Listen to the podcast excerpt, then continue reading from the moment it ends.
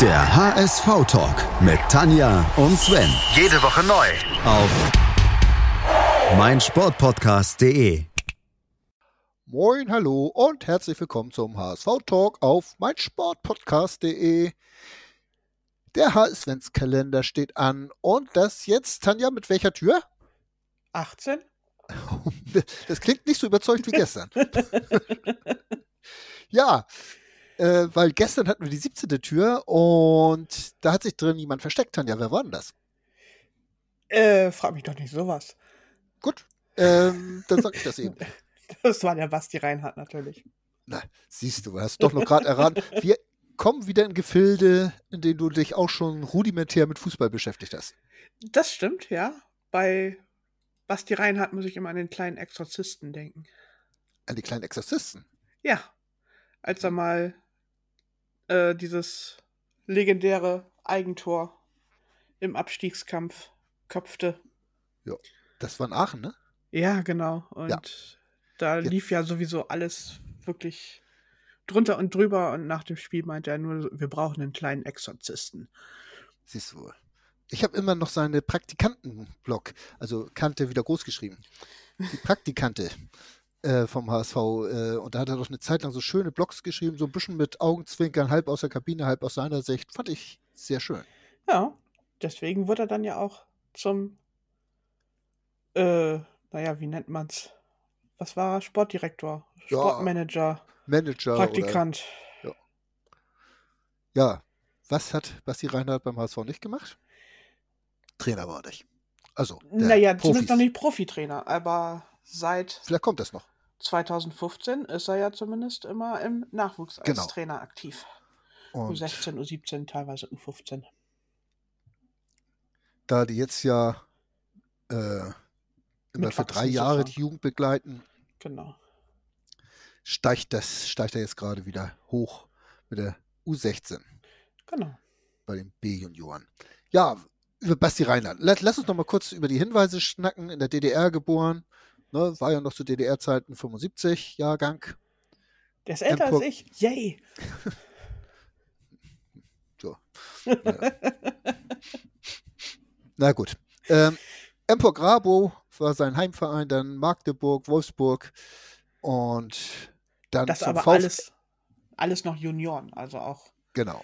VfL Und- 93 Hamburg, seine Ja, erste aber Hamburger da Station. wechselt er dann in den Herrenbereich. Genau. Damals in der Regionalliga und dann in die Regionalliga zu Hannover 96, mit denen er dann in die zweite Liga aufstieg. Ja. Oh, das war eine tolle Mannschaft. Ne? Und dann fast den Durchmarsch geschafft und dann aber zu Bielefeld gegangen. Ja. Und von Bielefeld kam er dann zum HSV. Von Bielefeld zum HSV. Und ja, 132 Spiele, 9 Tore. Ne, das Positionsfremde, er wurde ja auch schon das eine oder andere Mal als Mittelstürmer in den letzten Minuten eingesetzt. Jo.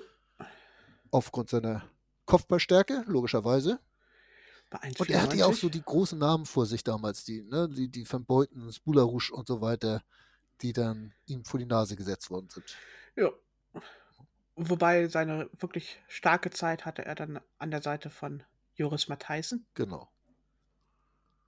Das war schon nicht schlecht. Und irgendwann brach ihm dann der Mittelfuß. Und nach dem Comeback, dann hat er sogar noch einen Vertrag bekommen, was schon fraglich war damals. Und dann brach er ihm aber nochmal. Und dann musste er seine Karriere an den Nagel hängen. Ja. Ja. Aber ist dem HSV mit kurzer Unterbrechung dann erhalten geblieben. Genau. Ne? Ist auch Und das ist so auch ein, gut so. Das ist so jemand, den so ein syp- sympathischer Typ. Also nie- sympathischer Typ, genau. Äh, Basti, falls du das hörst gerade, ne, kommst mal vorbei in HSV-Talk. Können wir mal über die alte Zeit schnacken. Ja. Das würde ich nämlich gerne mal mit ihm, muss ich sagen. Das ist so ein Typ, ja, könnte man mal machen. Fällt mir mach jetzt gerade so auf.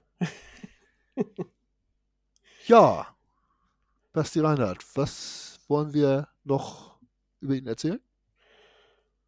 Äh, Als Funktionär hatten wir das so kurz von Arnesen dann wieder in die zweite Reihe verdrängt. Damals ging ja so diese, als Bayersdorfer ging, da soll er ja gerade auf der Geschäftsstelle, hat er, glaube ich, diese Praktikante zahlt, von der ich erzählt hatte. Und ist Ja. dann reingerutscht in dieses Managergeschäft. Ja, weil Bernd Hoffmann irgendwie einen jemanden brauchte, auf den er Schuld seine. abladen konnte, Genau. auf Deutsch gesagt. Ja. Natürlich dann klaglos wieder zurück ins zweite Glied gegangen und aber auch Arnesen hat ja Schuld gekriegt und Eben. wer nicht. Also ich glaube, an Basti Reinhardt lag es nicht. Also ihm dann noch irgendwelche historische Schulden, Schuld auferlegen zu wollen, das wäre übertrieben, würde Yep. ich sagen. Gut, ja. Wollen wir noch ein neues Rätsel anfangen?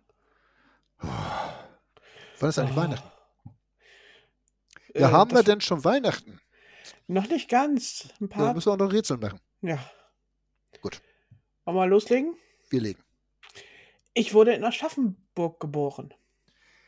Zum HSV kam ich aus der Region.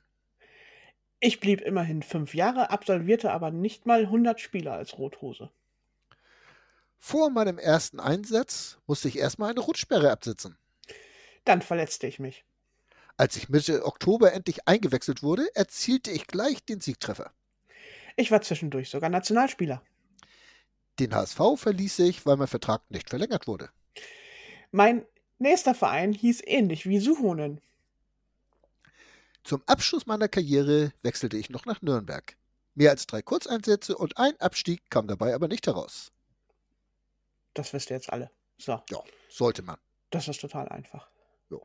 Vielleicht hätte sogar ich das gewusst. Nee, Ach. ich glaube nicht. Also ich bin mir zumindest sehr sicher, dass Sascha das weiß. Okay. Nicht mehr Tipps. Ja. Bis morgen. Tschüss. Tschüss.